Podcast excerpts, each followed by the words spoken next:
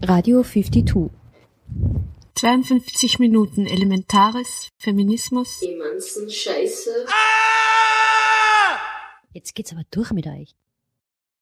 Herzlich willkommen bei den 52 Radiominuten auf Radio Froh. Zu Beginn in Memoriam Gabriele Heidecker. Danach ein Interview mit Eva Moser und Elena Grigolato über die Ausstellung Verbogene Frauen in Bozen. Zu hören auch ein Mitschnitt der Buchpräsentation Krankheit und Geschlecht, feministische Philosophie und psychosoziale Beratung mit Bettina Zehetner. Nikita Davan spricht über Sprache, Gewalt und Repräsentation in einem Mitschnitt der Fachtagung Deutsch als Zweitsprache, Emanzipation, Ermächtigung und Gewalt. Die Schriftstellerin Ishraga Mustafa Hamid ist im Divensplitter zu hören und als Anschluss Veranstaltungsankündigungen. Am Mikrofon Irnea Savitz. Nicht gerüttelt, nicht geschürt. Aufgequält. In Memoriam Gabriele Heidecker. Am 14. April 2008 verstarb Gabriele Heidecker mit 47 Jahren. Gabriele Heidecker wurde 1961 in Linz geboren. 13 Jahre arbeitete sie als Vermessungstechnikerin, studierte dann in den 90er Jahren an der Kunstuniversität Linz Architektur.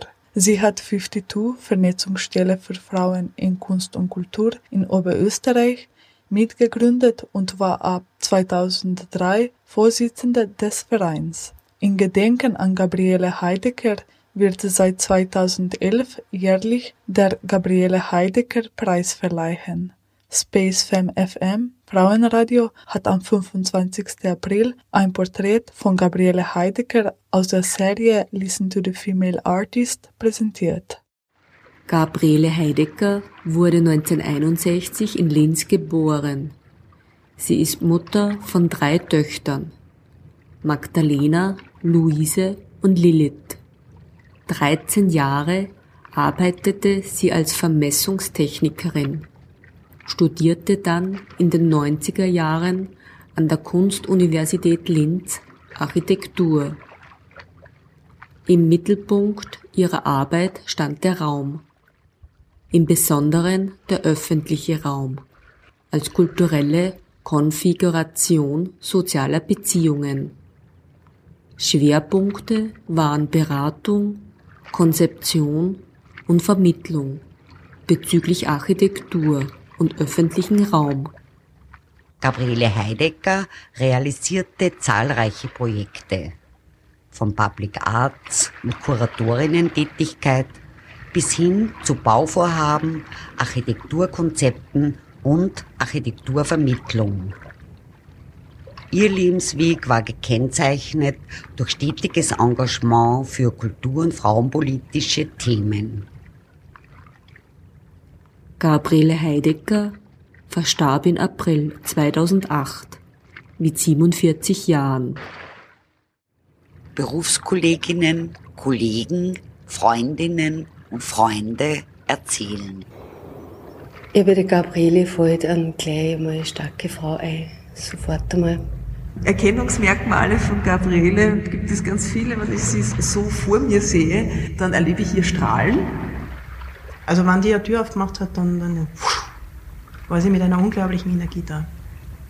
Bei der Gabriele hat es nie gegeben, das geht nicht. Es hat bei der Gabriele vielleicht gegeben, das muss anders gehen oder so geht's nicht. Sie war für mich unglaublich intensiv in jeder Auseinandersetzung. Also irgendeine lasche Diskussion hat es mit der Gabi nie gegeben. Sie war eben keine Einzelkämpferin, sondern sie hat da immer so ein kollektives Ziel vor Augen gehabt und das, glaube ich, prägt sehr stark auch ihre Arbeiten. Danke an SpaceFam FM für das Porträt von Gabriele Heidecker. Nicht gerüttelt, nicht geschürt. Aufgequält. Von 8. bis 28. März 2014 wurde in der Bibliothek der Freien Universität Bozen die Wanderausstellung Verborgene Frauen gezeigt. Mit diesem Projekt stellt 52 Künstlerinnen aus Literatur, Musik, bildender Kunst und Wissenschaftlerinnen vor, die bewusst unter einem Pseudonym gearbeitet haben, immer noch arbeiten oder deren Werke von Männern vereinnahmt wurden. Die Ausstellung umfasst 16 Biografien ganz unterschiedlicher Frauen, die dennoch eines gemeinsam haben. Ihr Arbeiten in einer patriarchalen Gesellschaft. Diese Gesellschaft hat Normen und Wertehierarchien etabliert, die Frauen und ihr Schaffen ausgrenzen bzw. dieses nicht in dem Maße würdigen wie jenes von Männern.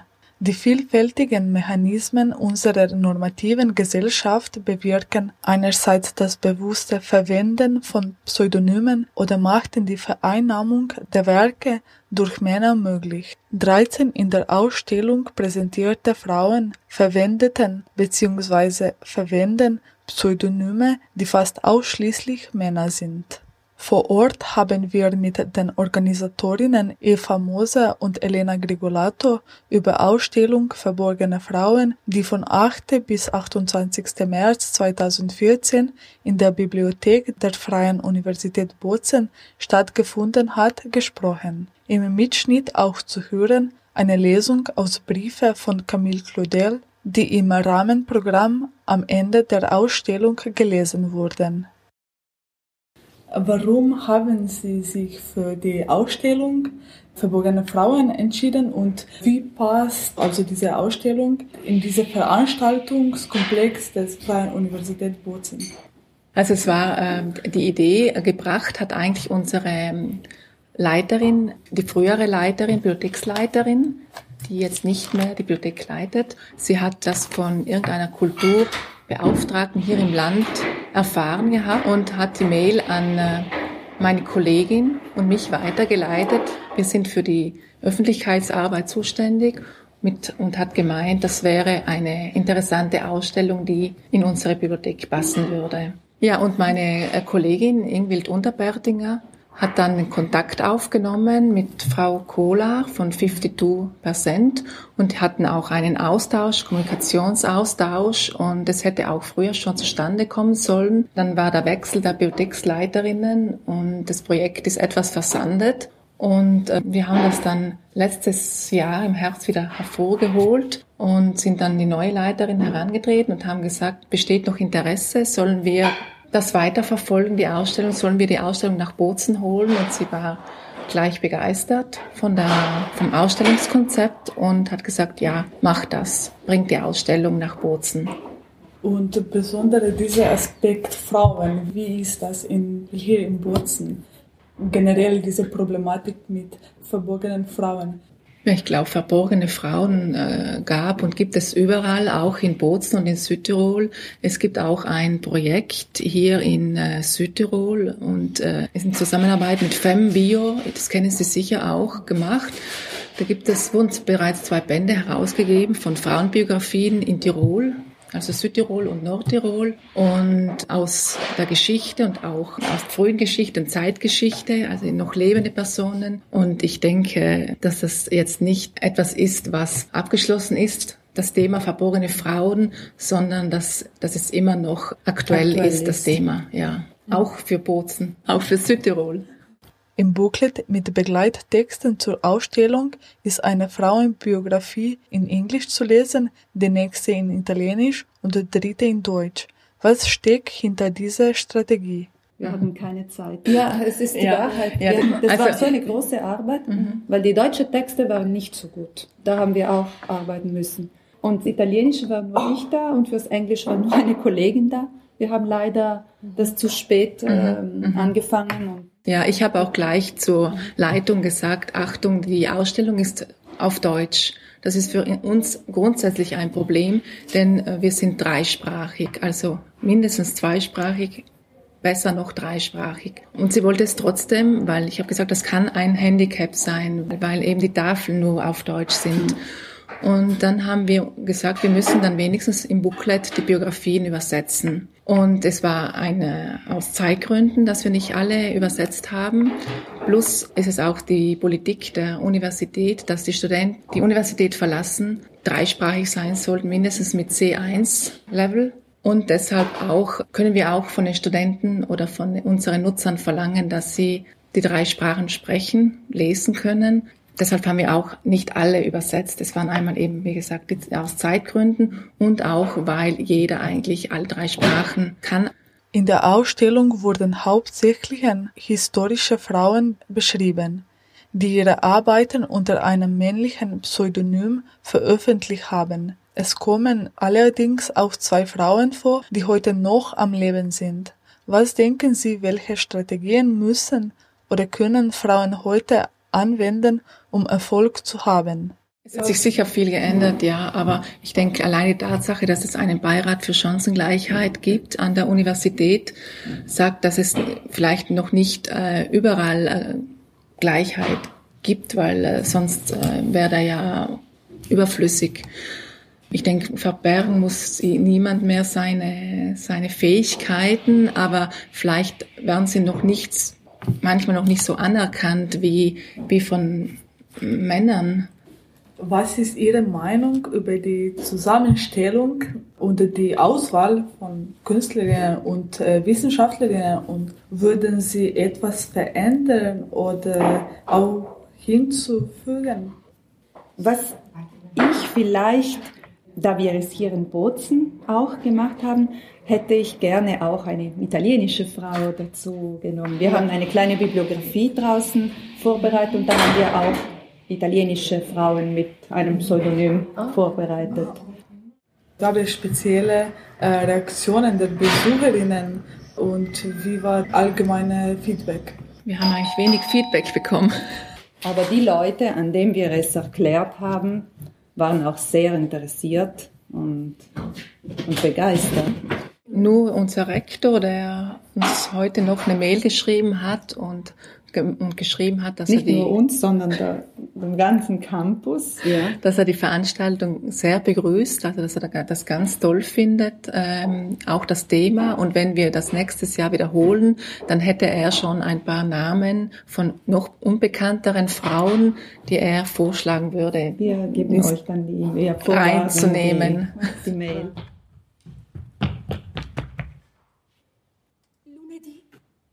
lunedì scorso. Due forsennati sono entrati in casa mia in Che Bourbon.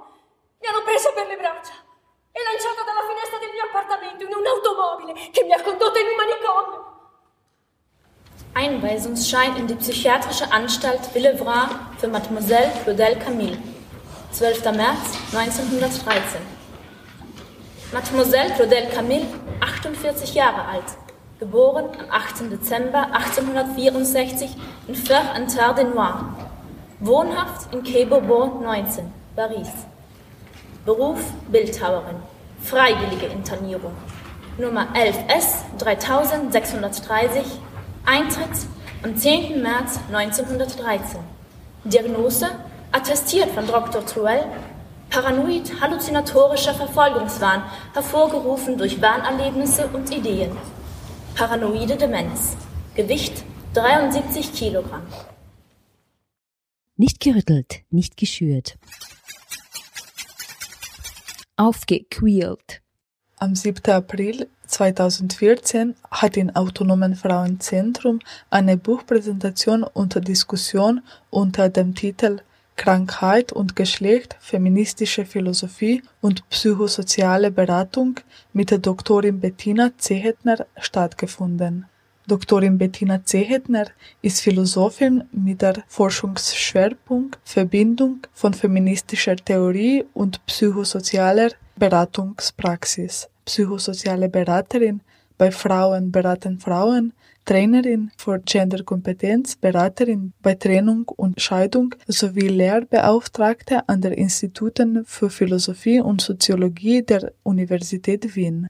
Ihre Fragestellungen waren, wie können wir Judith Butlers Theorie der performativen Herstellung von Geschlecht für die Analyse psychosomatischer Krankenheitsphänomene und psychosozialer Beratungsprozesse nutzen, wie kann die Geschlechterparodie als Instrumenten in der Beratung subversives Potenzial entfallen eine feministisch-genealogische Perspektive bietet neue Herangehenweisen an die Zusammenhänge von Sprache und Körper, Geschlecht und Gesellschaft und kann in Beratung, Psychotherapie und Medizin emanzipatorisch Wirkung entfalten. Mehr dazu von Bettina Zehedner. Ja, und die ganzen Beratungsjahre zieht sich eine Frage für mich als besonders interessant durch, nämlich das Verhältnis zwischen Körper und Sprache. Was können Frauen zur Sprache bringen von ihren Wünschen, ihren Bedürfnissen, ihren Leidenszuständen? Und was können sie nicht zur Sprache bringen? Was bringen sie vielleicht im Körperlichen zum Ausdruck? Psychosomatischen Phänomenen, Symptomen, ich will es nicht so schnell Krankheitsphänomene nennen, weil es ja das auch eine eigene Diskussion ist. Die feministische Beratung ist ja nicht so schnell mit Pathologisieren zur Hand oder mit Diagnosen vergeben, sondern sie will ja eher die Ursachen erforschen, warum sich diese Frau so und so verhält. Körper und Sprache, Psychosomatik in Verbindung eben, Theorie, Praxis, Philosophie plus Beratung, das war der Versuch, diese Dissertation zu schreiben. Eben nochmal den Titel Krankheit und Geschlecht, feministische Philosophie und psychosoziale Beratung. Also der Versuch, diese zwei Lebenswelten auch zu verknüpfen, die Uni oder die Wissenschaft mit der Beratungspraxis. Vielleicht eins zum Begriff Krankheit, das eröffnet ja grundsätzlich mal ein sehr weites Feld. Ich möchte mich hier konzentrieren auf psychosomatische Phänomene oder Erkrankungen und ihre geschlechtsspezifischen Gestaltungen. Zum Beispiel ist es ja in unserer Kultur unterschiedlich legitim für Frauen und Männer, bestimmte psychosomatische Erscheinungen oder Erkrankungen zu haben wissen wir wahrscheinlich alle aus dem Beratungsbereich, depressive Erkrankungen, Angsterkrankungen, Tabletten, insbesondere Tranquilizer-Abhängigkeit, viel mehr bei Frauen diagnostiziert, auftretend, viel weniger bei Männern, umgekehrt Alkoholismus, Substanzabhängigkeit, sogenanntes antisoziales Verhalten, auch gewalttätiges Verhalten deutlich mehr bei Männern diagnostiziert. Und ich denke, das hat natürlich ganz, ganz viel mit Frauen-Männer-Bildern in unserer Gesellschaft zu tun. Und das ist so die Richtung, in die ich es hier anschauen möchte. Also nicht jetzt im Sinn von rein somatischen Krankheiten schon, sondern schon etwas, wo Psyche, Somatisches und Gesellschaft zusammenkommen. Auch etwas kritisch diesem Krankheitsbegriff gegenüber. Ich habe schon gesagt, eine feministische Haltung möchte nicht mit Diagnosen um sich werfen und pathologisieren, sondern eben mehr die Ursachen herausfinden. Und es geht weniger darum zu sagen, die Frau ist krank, sondern warum verhält sich die Frau so, wie sie sich eben verhält. Welche andere Möglichkeiten hätte sie denn? Und das, was von der Schulmedizin als krank bezeichnet wird, ist ja für feministische Haltung manchmal durchaus sehr gesunder Widerstand oder Verweigerung. Also es geht ja der feministischen Beratung nicht um bessere Anpassung, so die soll da jetzt wieder reibungslos funktionieren im Arbeitsmarkt und in der Beziehung und sonst wo, sondern eher so drauf zu kommen, was täte ihr denn gut? Was wäre denn so ihr Wunsch zu leben, was auszudrücken? Wie könnte man denn die Lebensbedingungen insgesamt auch verbessern, damit das vielleicht gar nicht mehr notwendig ist, dieses sogenannte Symptom oder dieses Leiden, das sie uns in die Beratung bringt? Da, glaube ich, scheiden sich die Schulmedizin und die feministische Beratung sehr voneinander einfach von der politischen Haltung her auch, die gesellschaftskritische politische Haltung. Worauf beziehe ich mich jetzt in diesem Buch? Ich beziehe mich vor allem auf Theorien von Judy Butler. Einerseits auf ihr Modell der performativen Herstellung von Geschlecht, also im Sinne, wir haben oder sind nicht einfach ein Geschlecht, sondern wir stellen das beständig miteinander her, durchs Sprechen, durchs Handeln, durch Beurteilungen, geleitet aber auch immer von Normen und Diskursen, die unterschiedlich von Kultur zu Kultur und von Epoche zu Epoche sind. So was Weiblichkeit und Männlichkeit jeweils heißt, ist ja auch über die Geschichte und durch die Kulturen hin was sehr unterschiedliches. Vielleicht zugespitzt äh, zu sagen, in unserer Kultur geht es gar nicht anders, als dass wir unsere Weiblichkeit oder Männlichkeit aufführen, performieren, irgendwie auf die Bühne, in die Szene bringen. Es geht gar nicht anders, weil wir eben eine zweigeschlechtliche Gesellschaft haben. Sonst sind wir kein anerkanntes gesellschaftliches Subjekt, wenn wir uns da nicht einordnen und nicht entweder weiblich oder männlich verhalten. In den breiten Spektren natürlich, das verändert sich ja zum Glück schon auch, was den beiden Geschlechtern möglich ist. Trotzdem glaube ich, dass da immer noch sehr, sehr rigide Normen und Bewertungen auch mit im Spiel sind. Und der zweite Ausgangspunkt, den ich mir von Butler hier nehme für die Untersuchung von Beratungsarbeit ist die Theorie von Norm und Transformation. Weil am Begriff der Norm kommen ja Krankheit und Geschlecht ganz, ganz eng zusammen. So die in Krankheitsbildern könnte man sagen, materialisieren sich ja, verkörpern sich ja Geschlechternormen.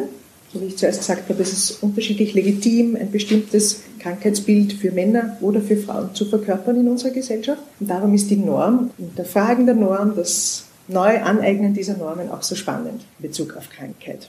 Ja, und insgesamt wäre es mir ein großes Anliegen zu zeigen, dass diese scheinbar so abstrakten Theorien schon auch sehr konkret in unserer alltäglichen Beratungsarbeit sinnvoll anzuwenden sind, uns neue Perspektiven und neue Handlungsmöglichkeiten bieten können. Einerseits uns als Beraterinnen, andererseits aber auch den Ratsuchenden. Weil ich bin davon überzeugt, je klarer wir uns darüber sind, wie wir Weiblichkeit und Männlichkeit herstellen in der alltäglichen Interaktion, desto selbstbestimmter können wir das auch tun.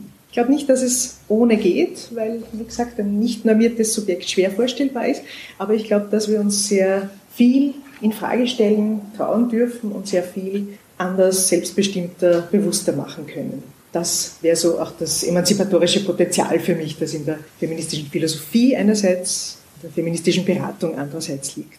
Ich gebe dabei einer Frage nach, die ich so fassen könnte, wie verkörpern wir denn Diskurse über Männlichkeit und Weiblichkeit Normalität und Krankheit, Verkörperung dieser Diskurse, darum geht es mir. Geschlechterdifferenz wird, habe ich schon gesagt, auch in der Gestaltung von Krankheitsbildern hergestellt. Krankheit ebenso wie Gesundheit ist ja eine soziokulturelle Deutung von körperlichen und psychischen Zuständen. Ändert sich auch über die Zeit und durch die Kulturen sehr stark. Und in Krankheitsbildern, ihrer Interpretation und der Behandlung werden Geschlechternormen inszeniert. Geschlechtsspezifische Krankheitsformen beinhalten, so glaube ich, ein kritisches Potenzial, weil eben darin das Leiden an den Geschlechternormen deutlich werden kann. In der überzeichneten Verkörperung von Weiblichkeitsstereotypen in sogenannten Frauenkrankheiten wird das Kontinuum zwischen normaler Frau und pathologischer Weiblichkeit deutlich. Ich bringe gleich ein paar Beispiele. So wirkt manche Essstörung mit ihrer Übererfüllung von Weiblichkeitsnormen wie eine Karikatur dieser Normen. Dauernde Beschäftigung mit dem eigenen Gewicht, das Bestreben, nur ja nicht zu viel Raum einzunehmen, sich dem geforderten Schönheitsideal anzupassen und gleichzeitig aber als Magersüchtige eine demonstrative Anklage gegen eben diese Normen darzustellen. Die Anorektikerin hungert ihren Körper als Projektionsfläche für Weiblichkeitsklischees aus und versucht so Autonomie zurückzugewinnen. Die Bulimikerin präsentiert nach außen hin meist genormte Weiblichkeit und wirkt die Zumutungen heimlich im Verborgenen hervor. Die sich selbstverletzende verwendet ihren Körper als Objekt, um die erfahrene Enteignung rückgängig zu machen. Auch die Bandbreite des sogenannten Schönheitshandelns, von lebenslanger Diät bis zu chirurgischen Eingriffen, demonstriert das notwendige Scheitern der Verkörperung von der vollständigen, perfekten Weiblichkeit. Jede muss beständig an sich arbeiten, um als richtige Frau unter Anführungszeichen anerkannt zu werden. Ganz extrem wird es dann in TV-Formaten wie Germany's Next Top Model, wo auch ewig, ewig selbst optimiert an sich selbst gearbeitet werden muss und nie genug ist. Wenn es mal heißt, die Performance ist, hat sich zwar gesteigert, dann heißt es vielleicht, aber du hast nicht genug Spaß dabei, du zeigst uns nicht genug Spaß bei deiner Selbstbearbeitung. Also da wird es richtig zynisch, dass diese Selbstbearbeitung auch noch Spaß machen soll. Feministische Beratung relativiert den Krankheitsbegriff, indem sie es für gesund hält, in krankmachenden Verhältnissen nicht reibungslos zu funktionieren. Statt an Pathologisierung ist feministische Beratung an Aufklärung und Kritik der Leiden verursachenden gesellschaftlichen Bedingungen interessiert. Wenige Diskussionen lassen die Vielfalt feministischer Theorien deutlicher hervortreten als diejenige um den Begriff Körper. Es gab ja sehr teilweise erbitterte Kritik gegen Judith Butler. Die Barbara Duden hat sie die Frau ohne Unterleib genannt. Und meines Erachtens kommt diese ganz massive Kritik aus einem Missverständnis, dass Butler die, den Körper, die Frau selbst auflösen wollte in konstruktivistische Theorie oder in sprachliche Zeichen. Ich nehme das nicht an. Butler hat auch wiederholt festgestellt, dass ihr das nicht ein Anliegen ist, dass sie das selbst sehr absurd fände, diese Auflösung von Frau und Körper in Zeichen. Es wurde ja aber leider immer wieder unterstellt. Ich glaube, es ist nach wie vor nicht ganz aus der Welt, diese, dieser Vorwurf. Tatsächlich geht es wirklich nicht um die Abschaffung, sondern ums Neudenken dieser Begriffe und dieser Entitäten Frau und Körper und um die spannende Frage der Genealogie. Also wie ist denn all das, was wir als selbstverständlich gegeben annehmen, in seinen Entstehungsbedingungen zu verstehen? Zum Beispiel, was kann es denn alles heißen, eine Frau zu sein? Das muss ja nicht nur diese strikte Norm sein, die die Frauen zu uns leidvoll bringen, sondern das kann man ja durchaus gemeinsam öffnen und neue Perspektiven finden. Das war ein Mitschnitt der Präsentation des Buches Krankheit und Geschlecht, feministische Philosophie und psychosoziale Beratung von und mit Bettina Zehetner. Die Veranstaltung hat in Zusammenarbeit von Autonomen Frauenzentrum und Exit Sozial am 7. April stattgefunden.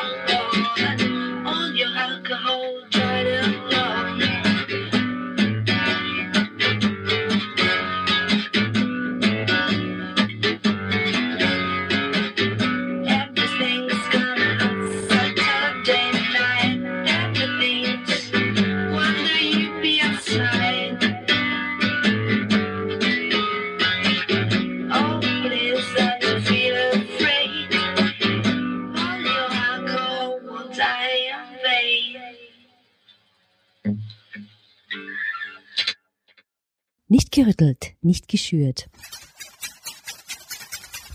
Aufgequält. Am 31. März und 1. April fand in Tabakfabrik eine Fachtagung mit dem Titel Deutsch als Zweitsprache Emanzipation, Ermächtigung und Gewalt statt. Neben zahlreichen Plenarvorträgen und Diskussionen hat Nikita Davan über Sprache, Gewalt und Repräsentation referiert.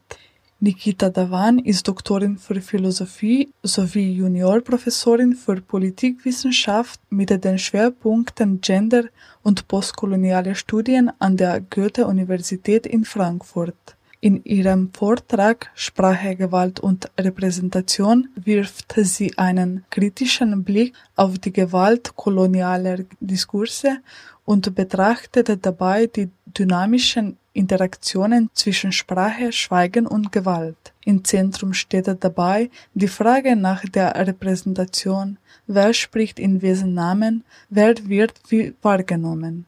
Nikita Davan im Mitschnitt über postkolonialen Feminismus, Sprache und Schweigen.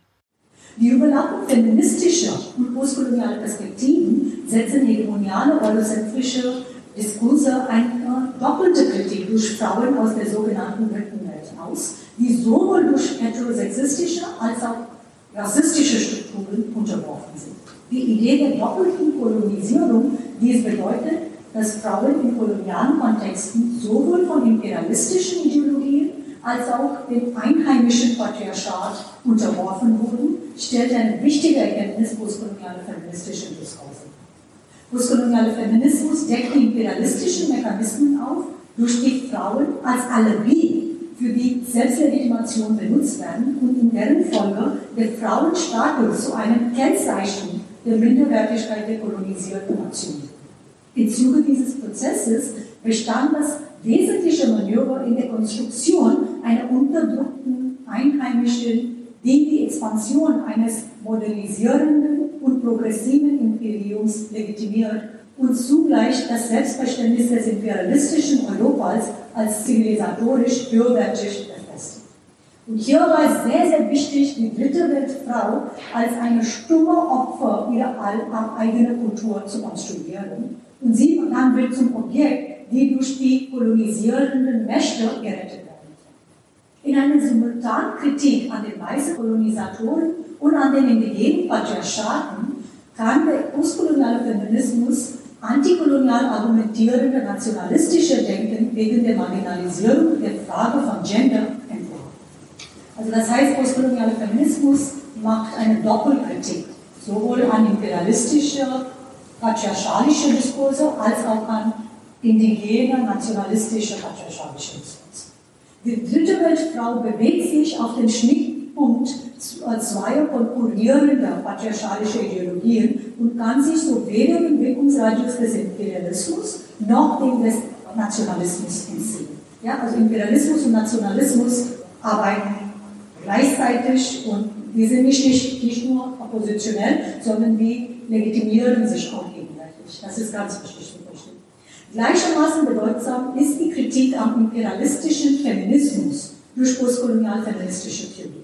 Gleichzeitig mit der Konstruktion der dritten Weltfrau oder des Orients, wo die Unterdrückung der Frau als symptomatisch für einen essentiellen nicht-westlichen Barbarismus instrumentalisiert wird, erfolgt der Entwurf weiblicher Stereotype. Während der Diskurs über emanzipierte Frauen quasi von selbst das Bild einer weißen, westlichen und bürgerlichen Frau im Gedächtnis ruft, wird die andere ohne Slogan als unterdrücktes Subjekt identifiziert. Diese Frau der dritten Welt stellt das stumme Gegenbild zur emanzipierten europäischen Feministin dar, die eine eigene Stimme besitzt. Also deshalb ist dieser ganze Kampf um Stimme, Sprechen so ein wichtiger Aspekt von politischer Kämpfe. Ich werde ganz kurz was von dem wichtigen Aufsatz kann die Subalterne sprechen sagen, weil das ist genau wieder dieser Punkt, wer spricht, in wessen Rahmen, wer darf sprechen, wer will als Subjekt, sprechendes Subjekt wahrgenommen. In ihrem inspirierenden Essay äh, kann die Subalterne sprechen, widmet sich Spivak der Problematik der zum Schreiben gebrachten Subjekte sowie der hegemonialen Hörer. Also das ist auch ein wichtiger Aspekt von postkolonialer Theorie, nicht nur hegemoniales oder gewalttätiges Sprechen, sondern auch hegemoniales Zuhören. Ja, also der Zuhörer hat auch Macht zu entscheiden, was gehört wird, was also diese selektives Hören. Sprechakte, so Spivaks äh, äh, Darstellung, sind maßgeblich durch die Transaktion zwischen Sprecher und Hörer gekennzeichnet. In ihrer Analyse werden nun diejenigen, die zum Schweigen gebracht verstanden, die, obwohl sie sprechen, nicht gehört werden und insofern als unfähig zu sprechen betrachtet. Also nicht sprechen heißt nicht, dass sie nicht artikulieren, natürlich reden sie, aber die werden nicht zugehört und deshalb sagt Spivak, wir können nicht sprechen. Gegenstand, äh, Gegenstand von Spivaks Untersuchung ist der Prozess, durch welchen bestimmte Subjekte sowohl innerhalb kolonialer als auch antikolonialer Diskurse systematisch zum Schweigen gebracht werden. Ausgangspunkt ihres kanonischen Essays ist eine umfassende Kritik an Foucaults Position bezüglich der Frage der Verantwortung in Repräsentationsprozessen. Also Foucault hat diese ganz spannende Interview eigentlich äh, im Kontext von Arbeiterbewegung. Der hat eine Diskussion mit Deleuze und der hat dann diese Aussage gemacht, dass die Massen sind selbst in der Lage, sich selbst zu repräsentieren. Wir Intellektuellen brauchen nicht die Massen zu repräsentieren. Die, die wissen, also das ist auch eine Kritik an Marxismus, also orthodoxen Marxismus, dass die Massen sind nicht in Ideologie befangen. Die wissen, die haben kein falsches Bewusstsein, die Arbeiter. Also die wissen und die sind in der Lage, für sich selbst zu reden und zu sprechen, die müssen nicht repräsentiert. Der sieht das als Paternalismus, wenn die Intellektuellen vorgeben, für die Massen zu. Und hier spannenderweise kritisiert Spivak Foucaults Position und wendet an dieser Stelle gegen Foucault ein, dass er sich in seiner beständigen Distanzierung von Frage der Repräsentation durch die Verwendung eines großrepräsentativen Vokabulars, hinter dem sie einen versteckten Essentialismus vermutet. Also Spivak kritisiert Foucault, der konstruiert die Massen als eine homogene Gruppe, die, Heterogen, die Heterogenität von Massen. Also, was heißt die Masse? Was heißt, die Arbeiter können für sich selber? Also sie wirft Foucault einen, einen Essentialismus vor und sie sagt, dass Foucault die Verantwortung der Repräsentation entzieht. Nach Spivak für den Prozess der Dekolonisierung ist Repräsentation jedoch unerlässlich. Marx folgend unterscheidet sie zwischen zwei Bedeutungen des Begriffs der Repräsentation. Auf der einen Seite ist Repräsentation Vertretung im Sinne eines Sprechens für zu verstehen und auf der anderen Seite als Darstellung im Sinne eines sprechenden Jura. Auf Deutsch gibt es zwei super spannende Begriffe, Vertretung und Darstellung. Während Foucault nur, also er versteht Repräsentation nur im Sinne von Darstellung. Wir können über Ausbeutung reden, wir können über solche Sachen reden, aber der sagt, Vertretung brauchen wir nicht. Und das ist genau, was Foucault kritisiert, dass Foucault nur die letzte Bedeutung zu beachten scheint, also Darstellung.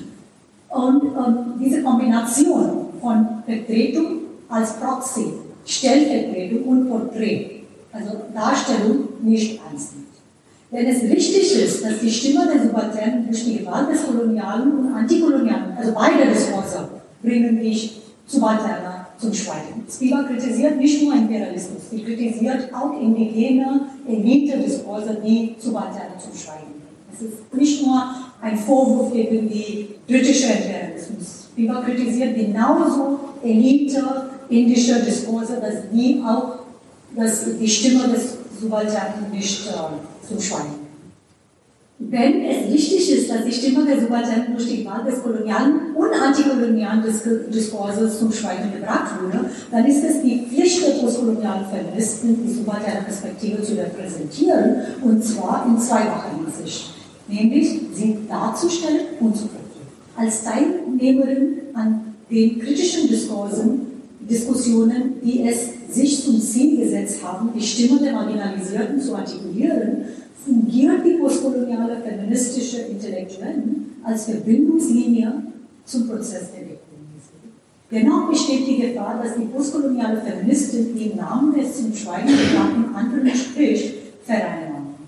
Also hier versucht Spivak und andere Feministinnen haben auch versucht, das zu thematisieren, dass auch Gegensprechen, also eine gegenhegemoniale Sprechen, auch problematisch ist. Es ist keine einfache Sprechen. Das kann auch vereinnahmt werden. Das, da besteht auch die Gefahr, dass man Gewalt und Machtstruktur bezieht. Also nur weil ich hier stehe und rede, heißt das nicht, dass es automatisch emanzipatorisch ist. Oder automatisch, äh, weil also ich eine dritte Frau bin oder eine queer Frau bin was weiß ich. Es ist kein simpler Verständnis von Macht und Widerstand. Denn als Vertretung der zum Schweigen gebrachten Marginalisierten erfüllt sie, also Leute wie ich, also privilegierte Migrantinnen, privilegierte transnationale Elite, wenn ich für die zum Schweigen gebrachte Subalterne spreche, ich funktioniere als, auf Englisch heißt es Native Informant, ich habe es auf Deutsch als indigene Informantin. Also ich funktioniere als indigene Informantin für hegemoniale Repräsentative Verantwortung übernehmen zu wollen, wirft schließlich die Frage danach auf, wer die legitime Stimme der Marginalisierten sein kann. Und hier wird es nochmals Spivak betont und sie ist ganz kritisch über Verständnis von Repräsentation nur im Sinne von Identity Politics. Ja? Nur Schwarze dürfen für Schwarze reden, nur Frauen dürfen für Frauen reden, nur Inderinnen dürfen für Inderinnen reden. Weil sie sagt, das ist natürlich also als kritische Personen hier im Raum, das ist ein ganz problematisches Verständnis auch von Kollektiven. Das ist dann auch nur Identitäten, ein ganz essentialistischer, biologistischer Verständnis von Identität. Legitimität ist auch ein wichtiger Aspekt von Repräsentation. Wer darf die legitime Stimme sein? Die Frage ist auch das engste mit dem Problem verknüpft, auf welche Art ist es möglich, die Perspektive des anderen auf ethische Weise, auch eine Frage von Ethik, nicht nur von Politik. Das heißt, ohne es zu vereinnahmen, kooptieren, ohne ihm Gewalt anzutun zu vertreten. Das im Namen des anderen sprechen geht immer auch mit einer Interpretation einher, die es nötig macht, den Prozess der Repräsentation dauerhaft transparent zu gestalten.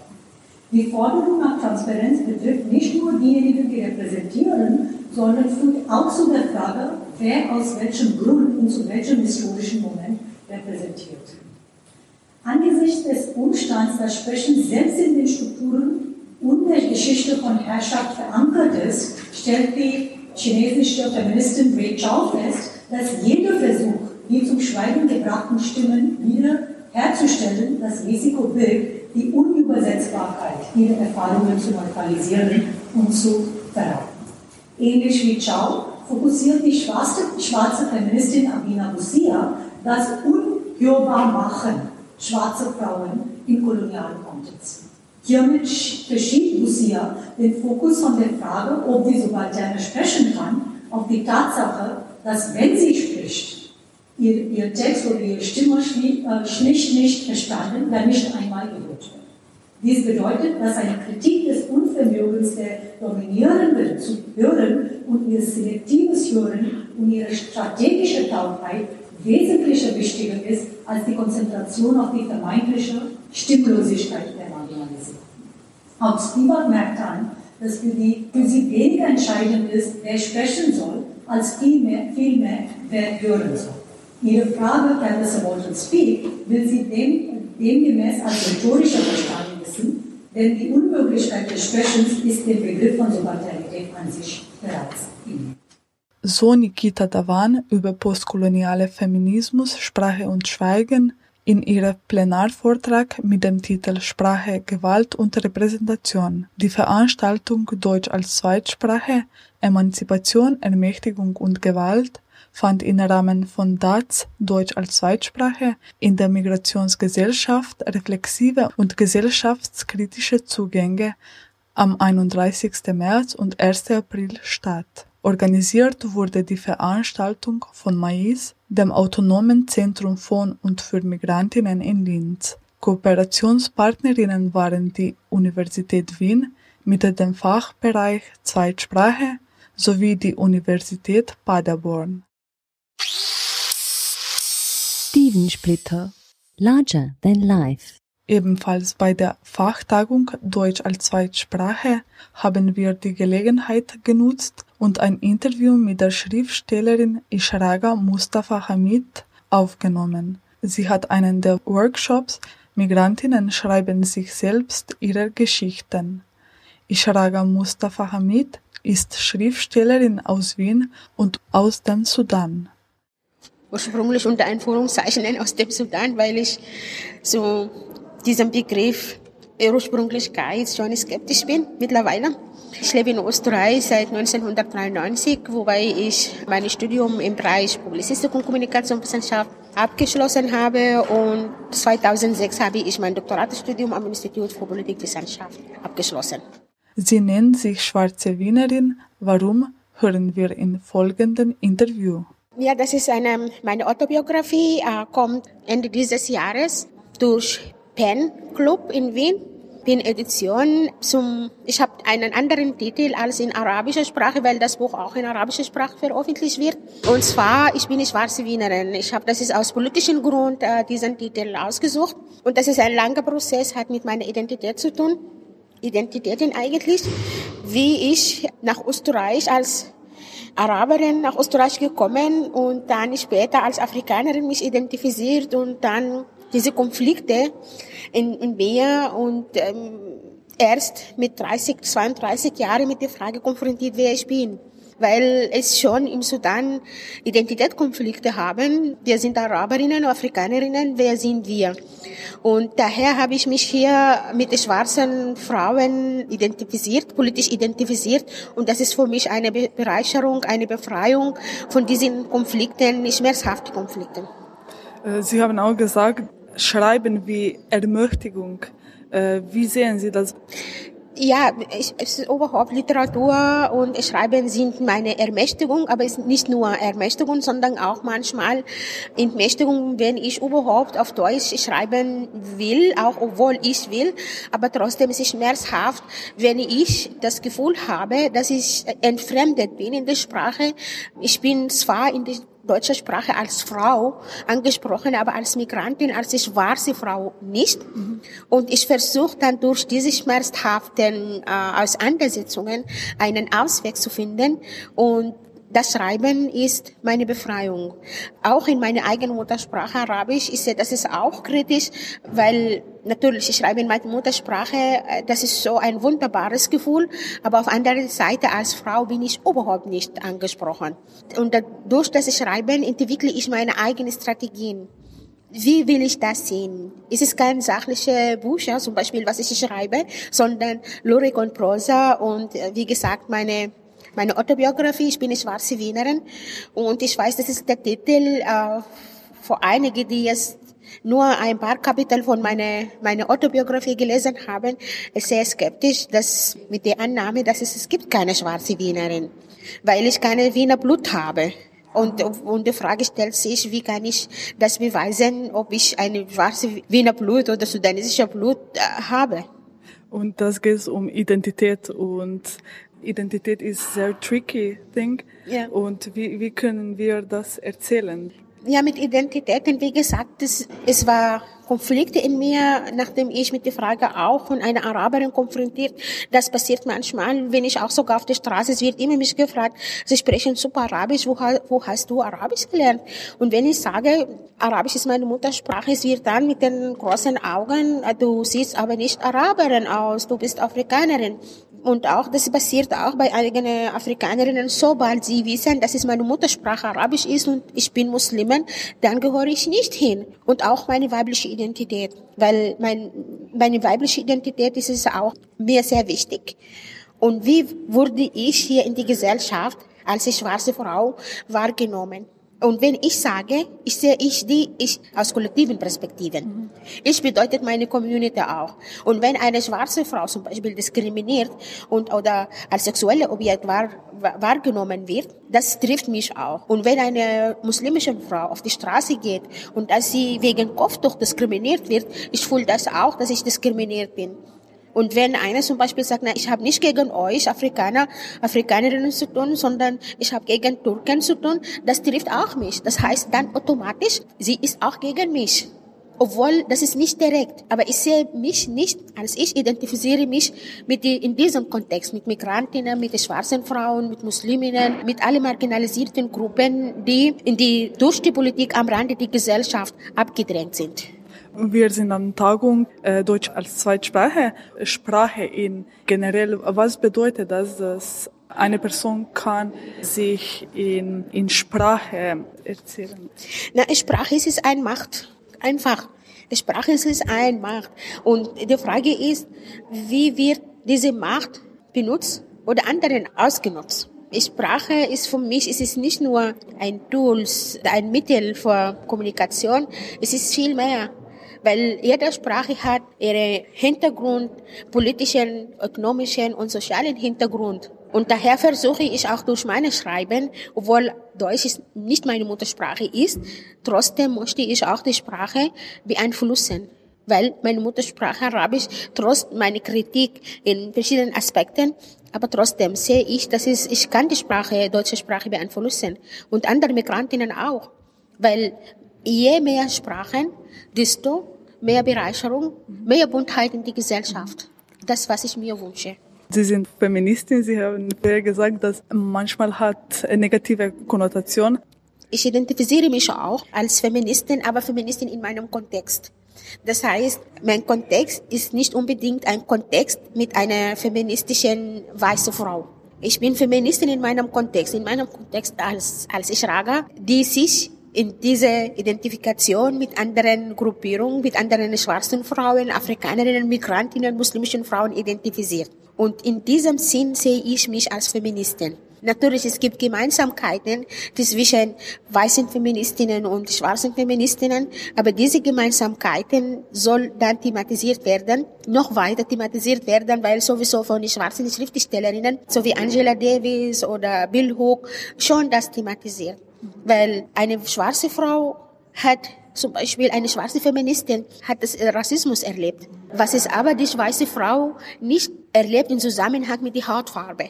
Sie hat das wahrscheinlich erlebt als Frau und das war die unsere Gemeinsamkeit. Ich habe das erlebt als Frau und sie als Frau. Aber Rassismus wegen der Hautfarbe, diese schmerzhafte, grauhafte Erfahrungen haben wir als schwarze Frauen wegen unserer Hautfarbe gemacht. Und daher identifiziere ich mich in meinem Kontext als schwarze Feministin. Und noch ein Schlusswort. Ich finde, es ist, ist in Österreich, es gibt jetzt viele Veränderungen, aber das ist, kommt nicht vom Himmel, sondern als Ergebnisse viele politische Arbeit von verschiedenen Gruppierungen in Österreich und ich hoffe, dass es so weitergeht und in zehn Jahren wird meine Tochter nicht damit konfrontiert, woher kommst du und ursprünglich und diese Normen einfach besser miteinander leben und aber mit unserer politischen Positionierung. Zu hören war ein Interview mit der Schriftstellerin Ishraga Mustafa Hamid.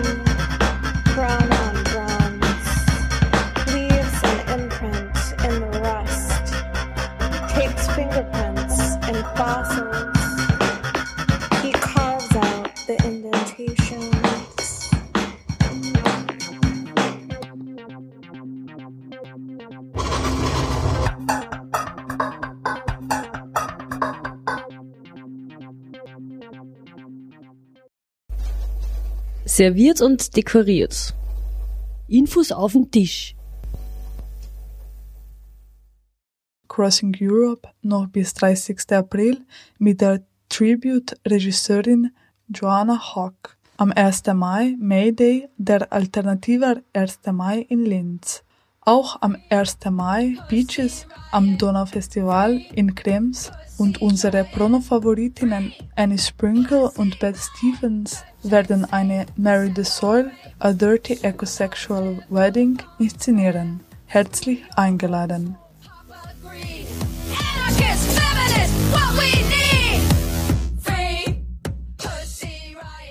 Das war eine 52 Radiominuten-Sendung mit In Memoriam Gabriele Heidecker, Eva Moser und Elena Grigolato im Interview über die Ausstellung Verborgene Frauen in Bozen.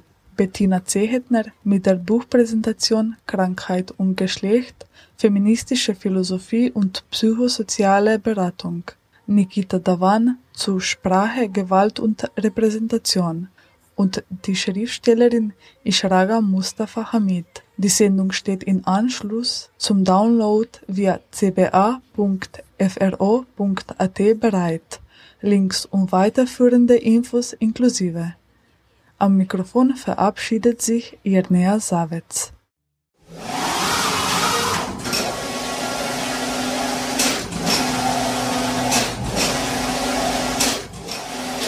Die Arbeit von Künstlerinnen und Kulturarbeiterinnen findet weder die entsprechende Beachtung noch die adäquate monetäre Abgeltung. Nach wie vor finden sich zu wenige Frauen in Führungspositionen kultureller Einrichtungen.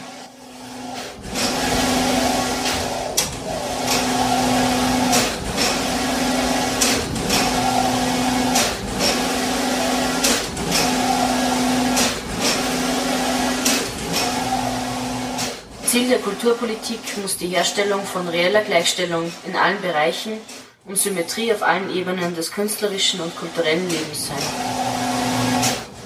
Dazu gehört die Beseitigung von Diskriminierungen aufgrund der Geschlechtszugehörigkeit, des Alters, der sexuellen Orientierung, der sozialen Herkunft und Lebenszusammenhänge, der Staatsbürgerinnenschaft, des migrantischen Hintergrunds, der Konfession und individueller Beeinträchtigungen.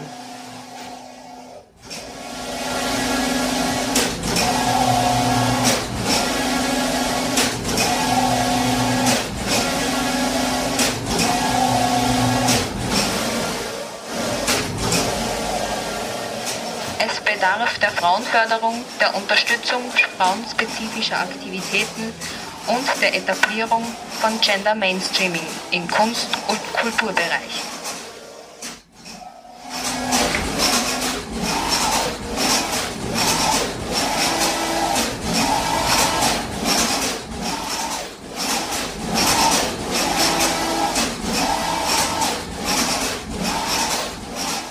Eine gleichberechtigte Vergabe von Fördermitteln an Frauen und Männer zu erreichen, sind künstlerische und kulturelle Aktivitäten von Frauen verstärkt durch die öffentliche Hand zu fördern. Die Vergabe von öffentlichen Förderungen an Künstlerinnen und Organisationen ist an Genderkriterien zu binden. Die Förderrichtlinien sind in Zusammenarbeit mit Frauennetzwerken und Interessenvertretungen zu erstellen.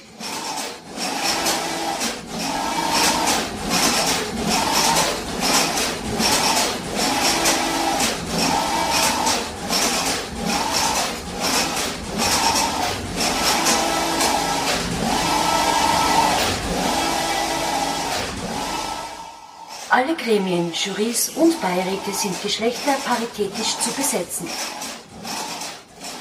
Fach- und Genderkompetenzen sind Qualifikationserfordernis.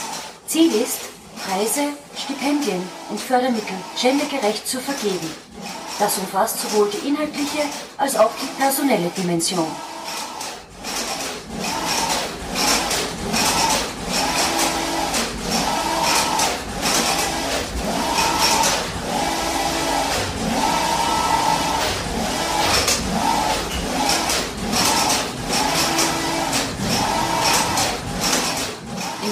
In Kultureinrichtungen der öffentlichen Hand, auch in ausgegliederten oder im öffentlichen Eigentum stehenden Institutionen, ist gendergerechtes Management zu etablieren.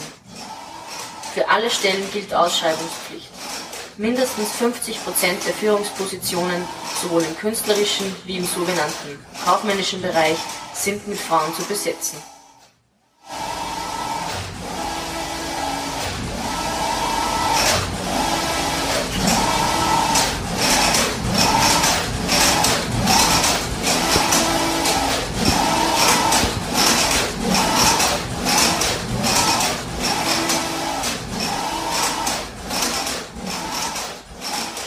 Auch künstlerische und kulturelle Arbeit muss mit Existenzsicherung verbunden sein.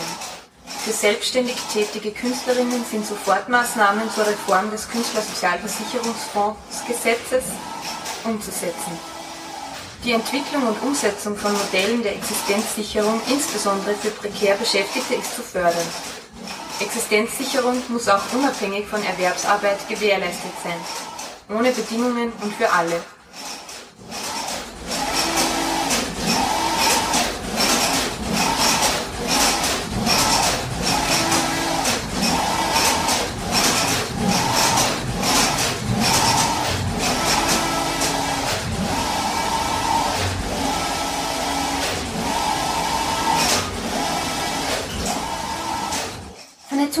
Vernetzungsaktivitäten kulturschaffender Frauen sind von der öffentlichen Hand offensiv zu fördern.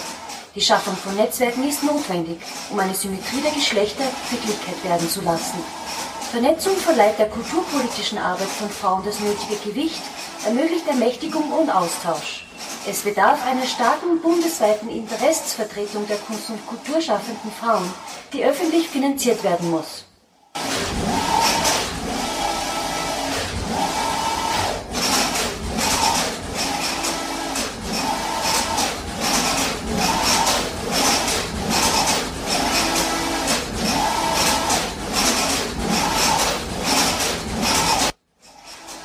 Recht auf freien Ausdruck der eigenen Geschlechtlichkeit ohne Diskriminierung und Diffamierung.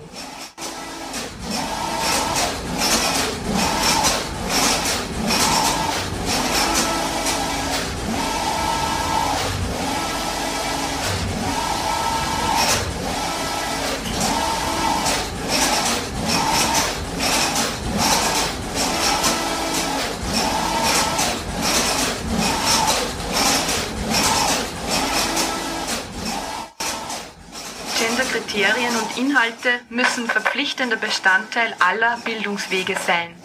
Aus- und Weiterbildung im Kulturbereich müssen durch Fördermodelle der öffentlichen Hand für Angehörige aller gesellschaftlichen Gruppen zugänglich und leistbar werden. Die Studiengebühren an Universitäten und Fachhochschulen sind abzuschaffen.